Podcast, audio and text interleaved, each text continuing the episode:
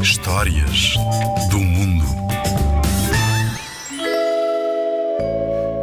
A história do perdão é um conto originário de Israel.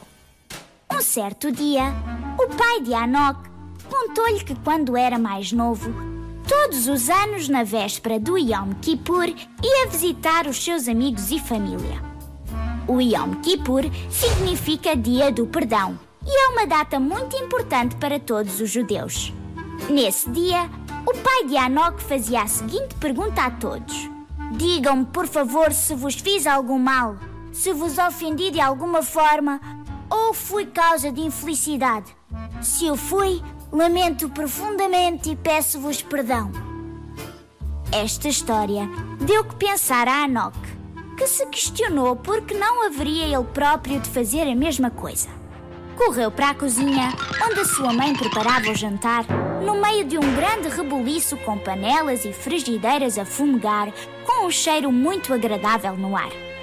Anok ficou junto da porta à espera do momento certo para falar. Quando a mãe o viu, largou o fogão por um instante e perguntou-lhe: O que se passa, filho? Já tens fome? Anok não respondeu. Sentia-se um pouco desconfortável. Por que estás tão calado, querido? insistiu a mãe. Não te sentes bem? Diz-me o que se passa. Não estou doente, mamã, respondeu ele. Nesse caso, o que te traz à cozinha no meio da minha azáfama? É melhor ires brincar.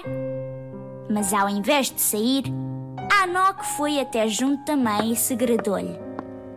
Hoje é véspera do Yom Kippur e venho pedir-te que me perdoes.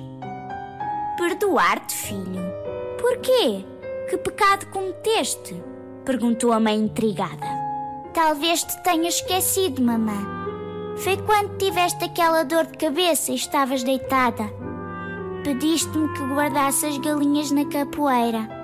Prometi-te que o faria, mas fui brincar com os outros meninos.